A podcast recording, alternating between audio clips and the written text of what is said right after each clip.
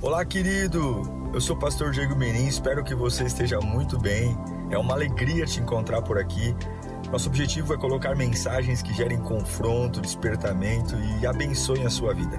Em instantes você vai ouvir um sermão e eu espero de verdade que Deus fale com você. Se você puder também me siga nas minhas redes sociais, sempre estamos colocando conteúdos que gerem confronto e inspiração. Eu desejo um bom sermão para você e que Deus te abençoe sempre.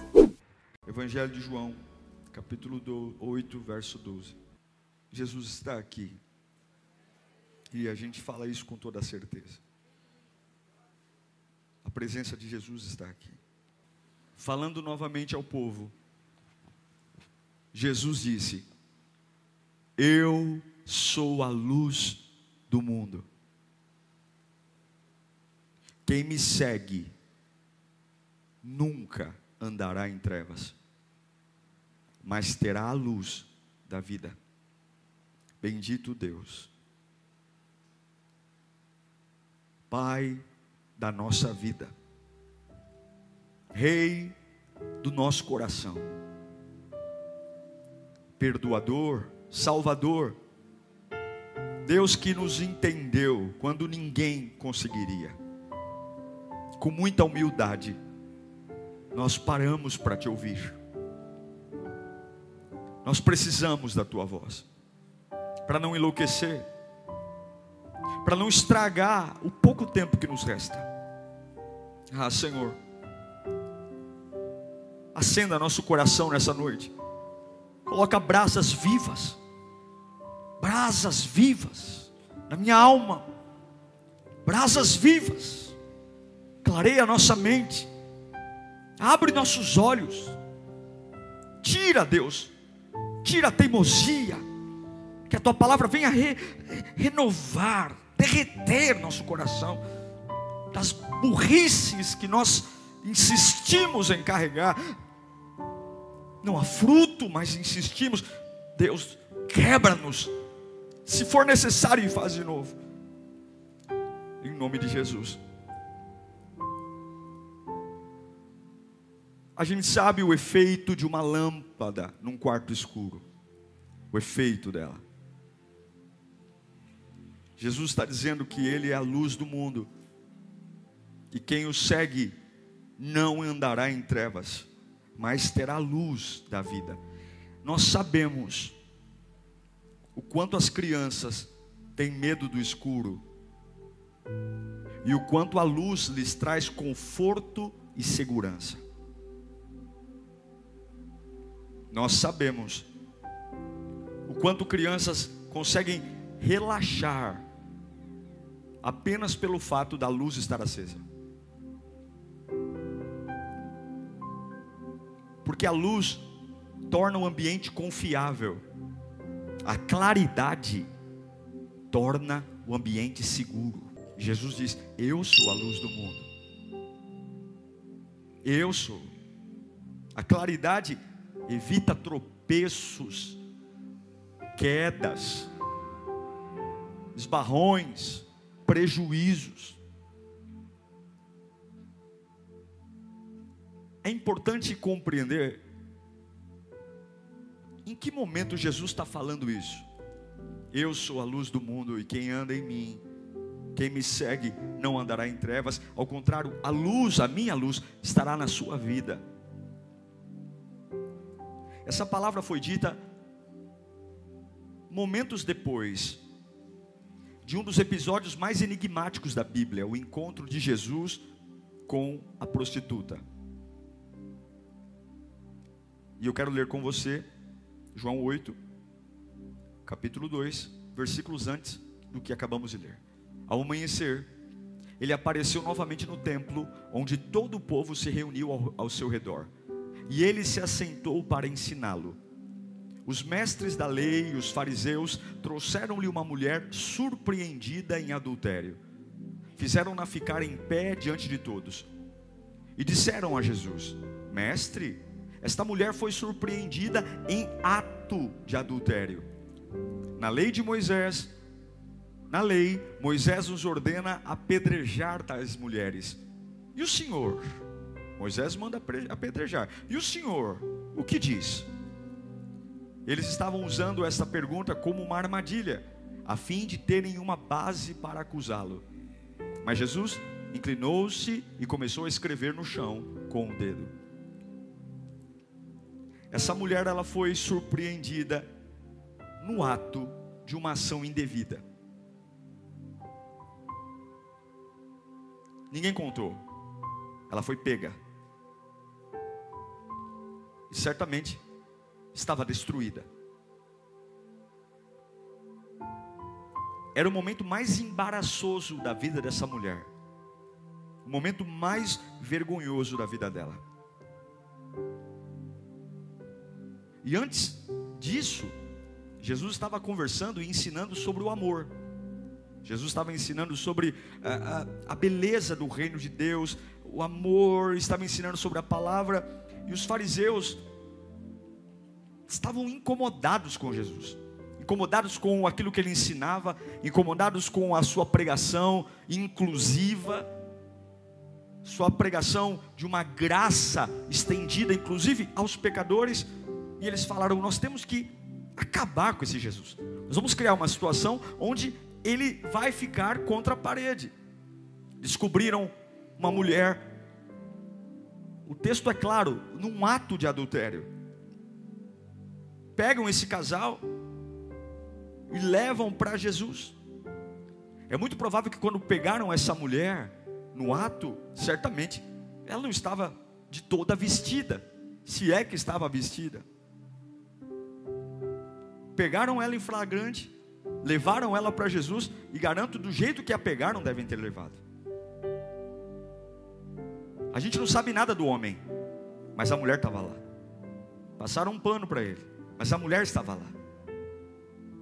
Foi arrastada do jeito que encontraram, sem critérios, sem pudor, sem nenhum tipo de afeto, porque na realidade o objetivo dessas pessoas não era a mulher, o objetivo deles era Jesus.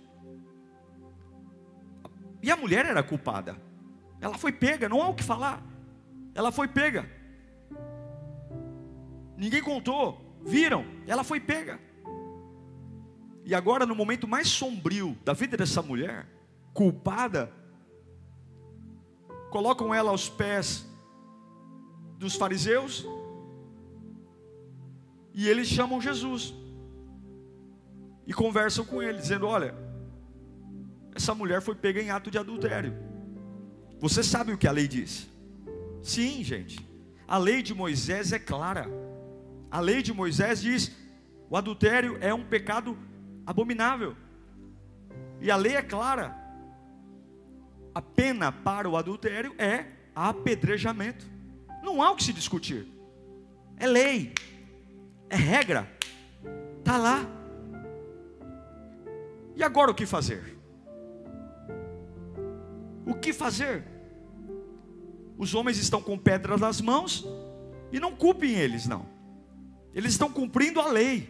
A lei manda apedrejar. A lei manda apedrejar até a morte, está lá. E não foi lei que veio do inferno, lei de Moisés. E agora? Tudo dentro da lei, tudo dentro das regras. E agora, Jesus? Jesus está contra a parede, gente. Por quê? Porque se ele aceitasse cumprir a lei,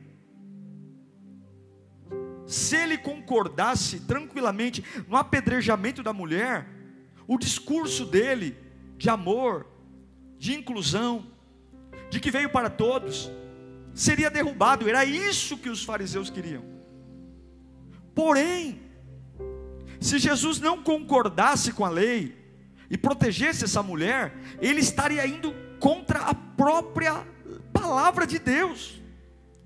Eles colocam Jesus contra a parede, porque se ele aceita o apedrejamento, ele tem problema. Se ele luta contra o apedrejamento, ele também tem problema. Não tem o que fazer. E era essa situação que os fariseus estão se deliciando.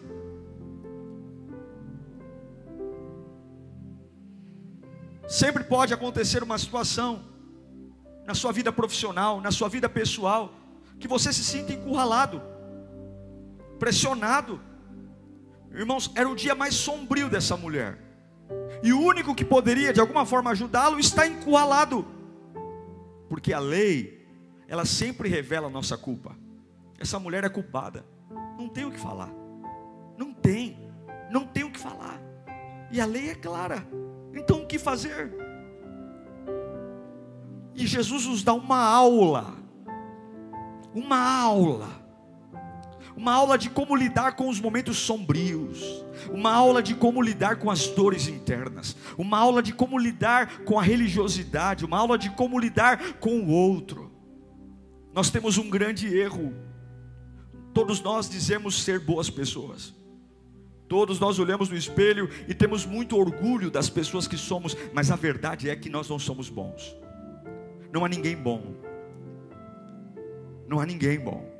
Paulo vai dizer em Romanos 3:23 que todos pecaram e todos estão fora da glória de Deus. Você pode ter uma vida extremamente exemplar, mas nós somos pessoas más. A maldade em nós. Eu me lembro de uma vez, estava até conversando no Little Play, as pessoas são muito dramáticas e acham que o ser humano é bom, e aí ficam olhando para Deus dizendo: se Deus existe, por que, que o Afeganistão está como está? Se Deus existe, por que, que pegam a, a, aquelas crianças afegãs estão sendo dadas por soldados americanos? Se Deus existe, por que há tantas doenças? Por que, que a criança morando na rua? Por que? Se Deus existe, por que, que tem, tem o câncer? Por que, que uma criança já nasce com uma deficiência? Se Deus existe. E o que, que Deus tem a ver com isso? Existem limites para a geração. Se você pegar um animal, um cachorrinho, você sabe que se você cruzar um cachorrinho com a irmã dele, ou com um parente sanguíneo muito próximo, a probabilidade da cria nascer com defeito é grande, sim ou não, pessoal? Sim ou não? Se você colocar animais, estou falando de animais aqui, e o ser humano a mesma coisa. Quando se casa aí é comum alguns lugares primos se casarem, quando vão no, no médico, diz, o médico vai dizer, olha, evitem filhos, porque é uma probabilidade de ter uma incompatibilidade. Vocês têm sangue, o mesmo sangue. E aí, se você teima e nasce uma criança com deformidade, e nasce um animal com deformidade, não há o que se reclamar, porque era uma regra. A mesma coisa aconteceu com a gente no Éden. Deus falou: não se relacionem com esse fruto, não se relacionem com esse fruto, não comam, não toquem. Nós fomos lá e tocamos. E por conta desse relacionamento, desse cruzamento com o pecado, a, a Bíblia diz que a terra se tornou maldita. Daí vieram os espinhos, daí vieram as plantas venenosas, daí vieram, daí veio toda a calamidade. Então, quando você olhar para uma, uma situação que no seu olhar é injusto, uma criança abandonada, uma guerra, quando você olhar, não culpe a Deus, culpe a nós. Porque se nós não tivéssemos desobedecido a Deus, nada disso teria acontecido. Pois bem, nós temos uma facilidade, e agora os homens estão com pedra nas mãos, porque eles são bons, porque eles são melhores do que a mulher adúltera, porque eles são melhores.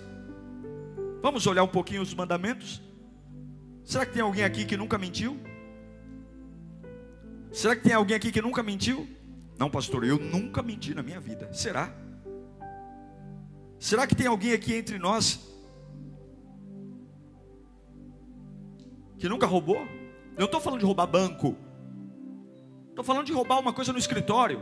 Ah, estou precisando de uma caneta em casa, eu vou pegar e vou levar.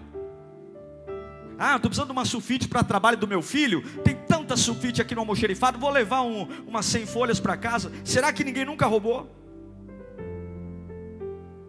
Será que ninguém aqui nunca teve, nem que fosse por uma vez, pensamentos maliciosos em relação a algo, a alguém?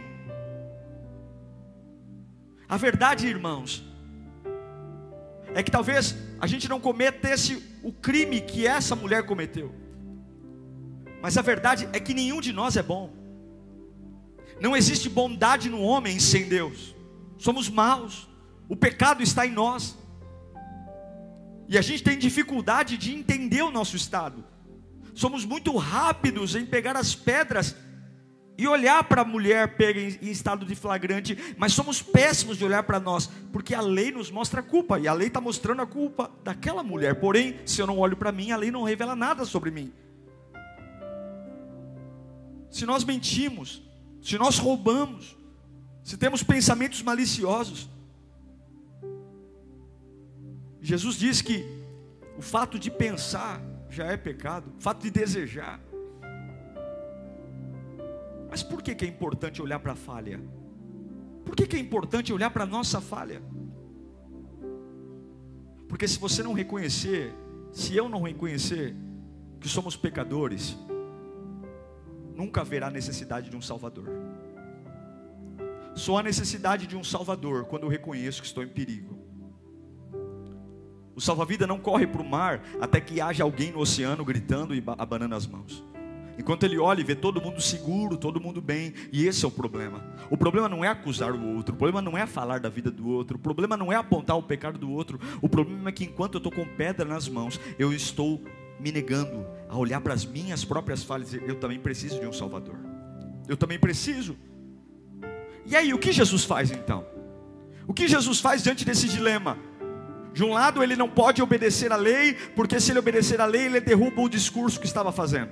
O discurso da graça, o discurso da inclusão, o discurso do perdão. Porém, se ele desobedecer à lei, ele vai contra a própria Bíblia, contra a própria palavra. Mas João 8,6 diz, lá no, no finalzinho do versículo 6. Mas Jesus, inclinando-se, começou a escrever no chão com o dedo. Eu imagino que havia uma gritaria, polêmicas, TV Fama, Luciana Jimenez. Extra, extra, mulher pega em estado de adultério, flagrante. Estamos aqui cobrindo cumprimento da lei da sentença. Estão aqui as pedras, em instantes vai acontecer. E Jesus em silêncio. Ele não falava nada.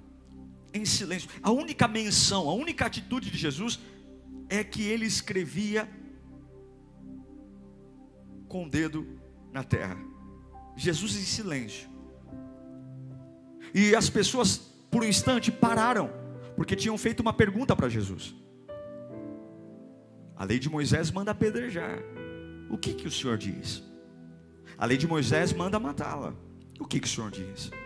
E por um instante acredito que ficou um silêncio. Porque a resposta de Jesus era o que eles mais queriam, mais até do que matar a mulher. A resposta de Jesus era o que mais queriam. E Jesus escreve. Pensadores, teólogos, escritores dizem que ele estava escrevendo na areia as acusações daqueles que estavam acusando a mulher. Por que, que a gente chega a essa conclusão? Primeiro, porque existem estudos sobre isso. Muitos escritores da época dizem, relatam isso. Segundo, porque escrever no grego significa acusar. A Bíblia diz que ele escrevia com o dedo no chão. E escrever em grego é acusar. E terceiro, porque seria muito engraçado essa cena. Pensa comigo, não seria engraçado? Os homens no chão, ah, os homens em pé com pedra nas mãos, olhando para aquela mulher no chão, e de repente Jesus escrevendo assim: mentiroso.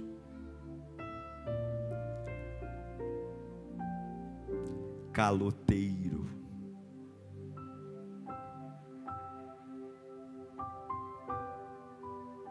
Fofoqueiro.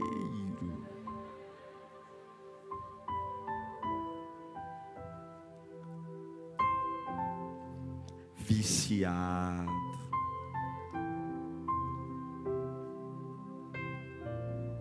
Imagine a cena.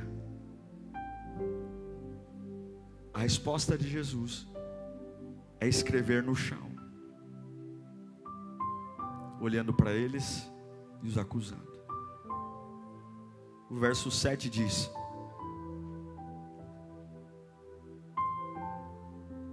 E depois de escrever, João 8,7. E como insistissem, Jesus escrevendo e eles insistissem, visto que continuavam a interrogá-lo, depois de escrever no chão, ele disse: Se algum de vocês estiver sem pecado, seja o primeiro a tirar a pedra. Eles continuam exigindo uma resposta de Jesus. Eles continuam dizendo: Jesus, e aí? E depois de acusá-los no chão. É, fofoqueiro, mentiroso, viciado. Quem não tiver pecado, começa. Jesus está dizendo: se você é perfeito, Se você é perfeito, vai lá, atira com gosto. Como é fácil identificar a falha dos outros. Como é lindo identificar o pecado do irmão, mas como é constrangedor olhar para nós mesmos. Como é difícil olhar para nós. E depois de Jesus olhar para eles, e é por isso que eu acredito que Jesus estava escrevendo o pecado deles no chão, o erro deles no chão, porque no versículo 8 do capítulo 8, diz que depois de Jesus dizer: Quem tiver pecado, que atire a primeira pedra. João 8, 8 inclinou-se novamente e continuou a escrever. Seguro 9. Os que ouviram foram. Opa, deu ruim. Os que ouviram foram saindo de fininho. Ai, acabou de to... acabei de lembrar. Tem uma reunião urgente. Acabei de lembrar. Está na hora de buscar meu filho na escola. Acabei de lembrar, minha mulher foi na feira, eu tenho que pegar lá, meu Deus, tá com a sacola cheia de coisa. Nossa, acabei de lembrar, eu tenho um problemão para resolver. Nossa, nossa. E a Bíblia diz que começando pelos mais pelos mais velhos, ou seja, mais velho, mais pecado. Começando pelos mais velhos, a ficha a, a capivara estava lá. Ficou quantos? Ficou só o perfeito e a pecadora. Ficou só o perfeito e a pecadora. E ficou só Jesus com a mulher, a mulher em pé diante dele. Irmãos, é lindo isso. Porque esta mulher estava completamente inserida em trevas. Era o pior momento da vida dela.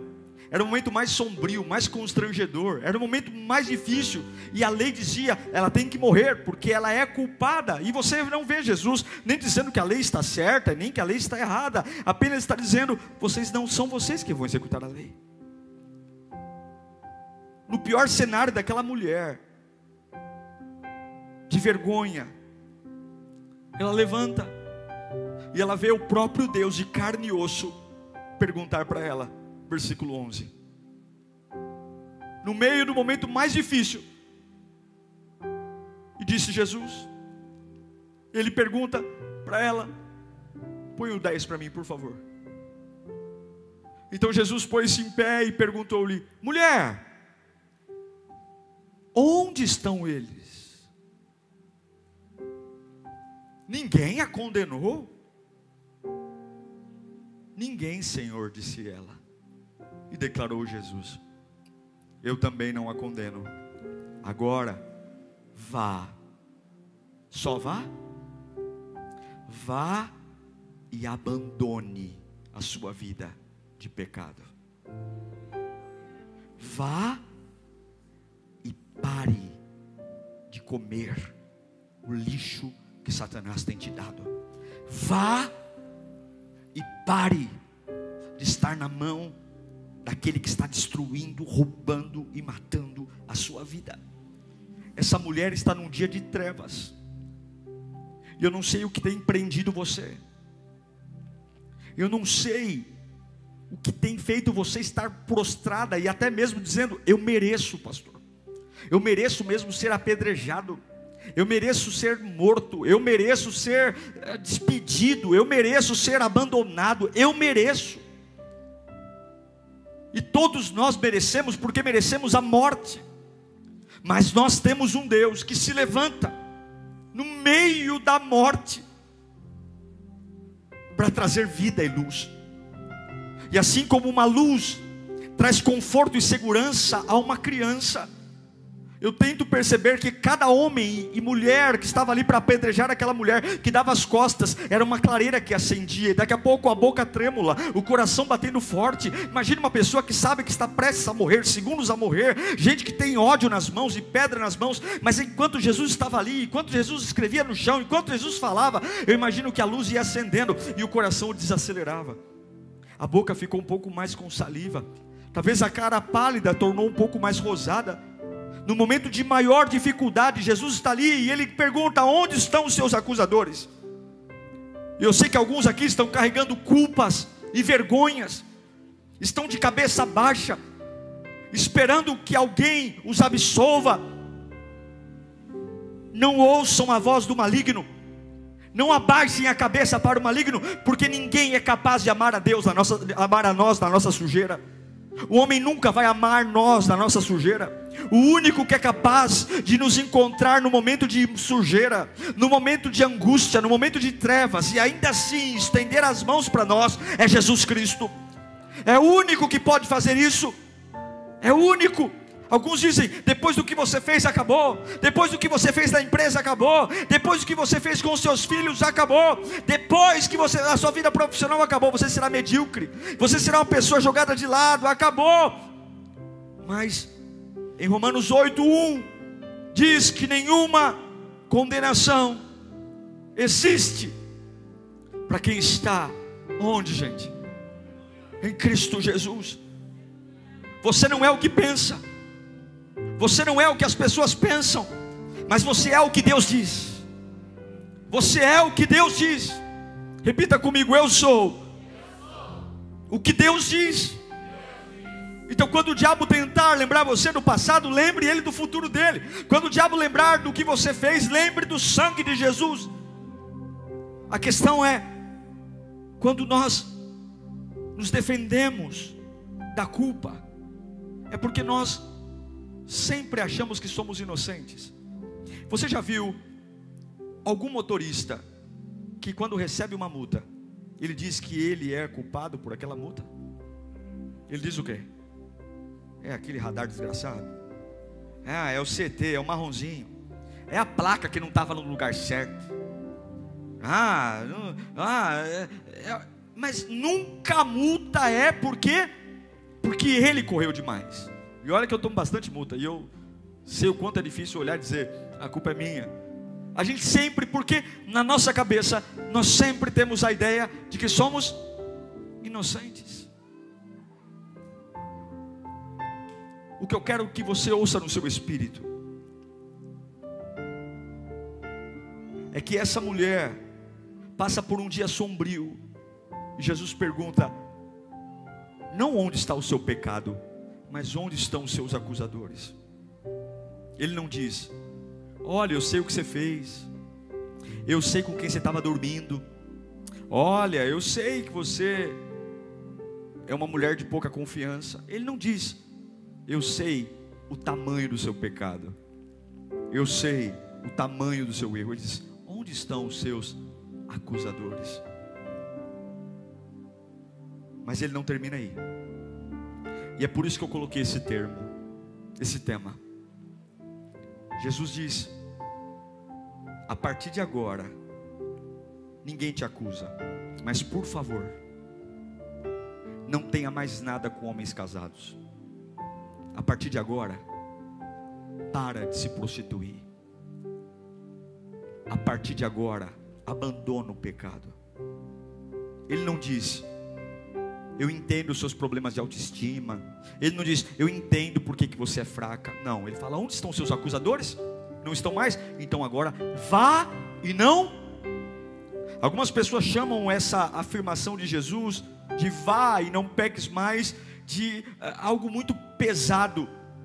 Porque você dizer para uma pessoa não pecar mais é quase que uma impossibilidade. Não, não, Jesus não estava cobrando dela a perfeição. Mas ele estava dizendo: Olha, você me encontrou, eu encontrei você, eu livrei você disso. Nisso você não pode cair mais. Livre-se disso. Vá e nunca mais faça isso. Ele está dizendo: Eu te perdoo. Eu livrei você dos acusadores, mas aqui não caia mais. não faça mais, vá e não peques mais. A ordem é: vai-te daqui saia daqui, vá embora. Vai, é como se ele estivesse empurrando essa mulher. Olha, a sua vida está amarrada, está presa. Você está comendo da mão de homens e agora vai-te. Vai-te quer dizer para mim, rompa, flua, vá viver um novo nível, vai viver outros projetos, leve a sua vida para um outro patamar. Vá, eu quero expandir você. Eu quero expandir seu alcance, eu quero expandir sua fé, eu quero expandir, eu quero colocar meu reino. Vá e não peques mais, não volte para o lugar de onde eu te tirei. Não volte volte para o lugar que você estava prestes a morrer e eu fui lá e te resgatei. Não volte, vai, não peques mais, rompa, rompa. E Deus me trouxe aqui para dizer: livre-se hoje, Pastor Diego. Eu estou enfrentando uma barra pesada, eu estou enfrentando uma luta. Eu tô, Deus está dizendo: olha, hoje eu vou te livrar dos seus acusadores. Quem é o que te acusa? Eu não me importo com, também com a profundidade do seu pecado. A única coisa que eu espero de você é: vai-te e não peques mais abandone a vida do pecado, abandone, suma daqui, mas suma daqui, suma desse lugar de coisas erradas, prostituição, suma daqui, porque a tua culpa, daqui a alguns dias eu vou cravar na cruz do Calvário, não se preocupe com ela. Não me interessa investigar a sua vida. Não me interessa saber com quantos homens você dormiu. Não me interessa, porque a tua culpa, se foram mil homens, eu cravo a culpa de mil homens na cruz do Calvário daqui a alguns dias. Daqui a alguns dias, se você dormiu com gente, não dormiu, você roubou, matou, eu não quero saber da tua culpa, porque a tua culpa eu já paguei. Eu quero saber se você me recebe, se você sai, vai-te daqui, vai-te daqui, não peques mais não era uma, um pedido duro, um pedido severo, não, não, não era um pedido de alguém que não pode mais errar, mas o que Jesus está dizendo é: você pode superar a vida que você tinha, você pode pensar do jeito que você, diferente do que você pensava, você pode não cair onde você caía, você pode dizer não para aquilo que até ontem você dizia sim, você pode resistir, você tem meu espírito, você pode levantar suas mãos em lugares que você se prostrava e chamar a minha presença, eu não te condeno mais, mas vá e não peques mais, porque eu não sou só a luz do mundo, eu sou a luz do seu mundo eu sou a luz do seu mundo. Eu não sou só a luz da lira, eu sou a luz do seu mundo. E aquele é por isso que ele vai dizer: Eu sou a luz do mundo. Aquele que anda em mim não vai andar mais em trevas. Aquele que anda em mim não vai, vai ter segurança. A maioria dos nossos pecados é fruto de carência. A maioria dos nossos erros é fruto de insegurança. As traições, os roubos, as mentiras é porque nós queremos fazer aliança com aquilo que é natural. Mas Jesus está dizendo: a hora que você me conhece, há uma luz em você, ah, irmão. E na luz há segurança, na luz há claridade claridade, na luz há conforto. É como uma criança que até então estava no escuro, dizendo: é um vulto, ah, o que é isso? É a janela, é um fantasma, é um barulho. Mas a hora que a mãe vem, acende a luz, ela volta a ver as coisas como são de verdade e diz: agora eu posso dormir, meu quarto está iluminado. E Jesus diz: Eu sou a luz do mundo, eu sou sua segurança, eu sou seu conforto. Vá e não peques mais, pode sair da escuridão do pecado, não tem medo, mas pastor, eu já me enrosquei de mas não se enroscou, não, porque Ele vai tratar, Ele vai tratar de limpar, pedra a pedra, uma a uma, uma a uma. Aquele que era juiz se tornou réu, aquele que era santão se tornou pecador, aquele que era acusador se tornou acusado. Jesus inverteu tudo, ao ponto de ficar só ele e a mulher. A boa notícia é que a luz é, é, é sempre maior que a escuridão. Sempre. A luz apaga por si só, mas a escuridão não consegue apagar a luz. Eu vou repetir: a luz se apaga porque ela quer, mas a escuridão não tem o poder de apagar a luz. Enquanto Jesus for sua luz, eu declaro que essa luz vai te dar força para você se livrar do que te prende hoje. Pastor, olha, é algo terrível que me prende. É o passado, é a infância, é a depressão, é transtorno, é culpa, é melancolia. Pastor, eu tenho que pisar em ovos, eu não consigo viver. Você veio para o lugar certo, porque aquele que vem perto de Jesus, meu irmão, você não sabe o que é a luz de Cristo na vida de um homem. A boa notícia é que a escuridão jamais irá destruir a luz, e a luz, ela tem poder, ela não faz a, ela não recua diante da escuridão. É o que João diz diz em João 12:46: Eu sou a luz. Eu vim ao mundo como luz, para que todo aquele, oh meu Deus do céu,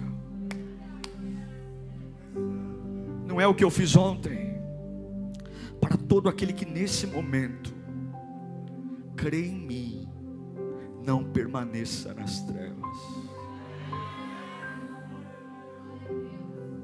Por mais fundo que seja o buraco que você se enfiou, por mais que as, a própria as pessoas dizem, é justo você morrer, é justo você ficar sozinho,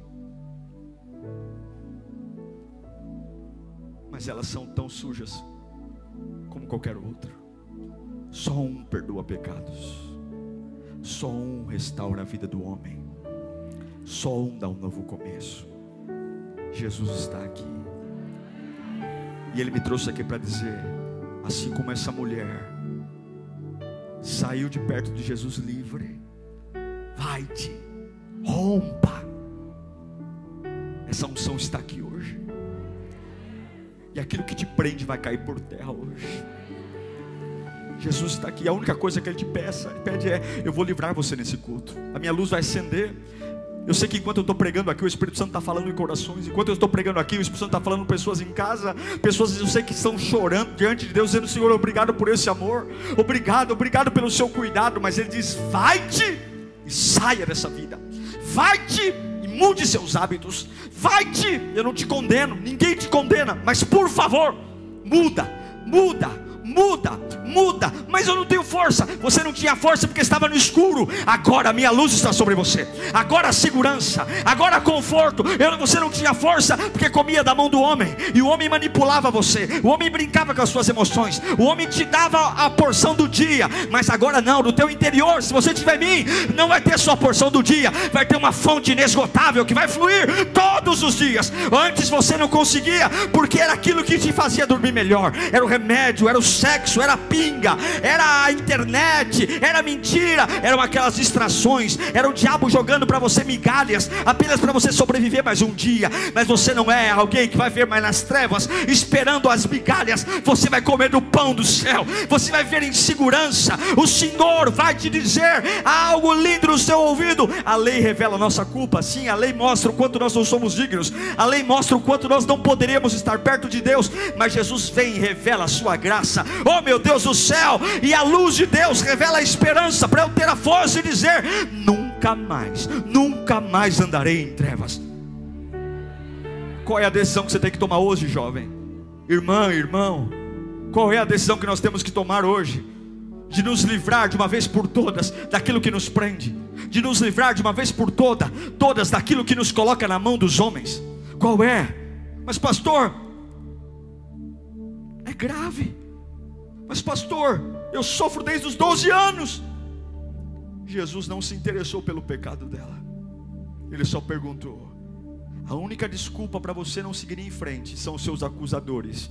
E eu pergunto: onde eles estão? Eu calei a boca de todos aqueles que disseram que você não podia recomeçar, que você não podia ter uma vida nova. Eu calei a boca de todos aqueles que um dia apontaram e disseram que você não é digna. Eu calei a boca de todos aqueles que um dia disseram que você jamais poderá se erguer. Eu calei a boca deles e eu te pergunto: quem te acusa? Então agora, vai-te daqui, sai desse nível, rompa, flua, sai desse buraco você pode ser quem você nunca imaginou ser, porque aquele que tem a luz não andará em trevas.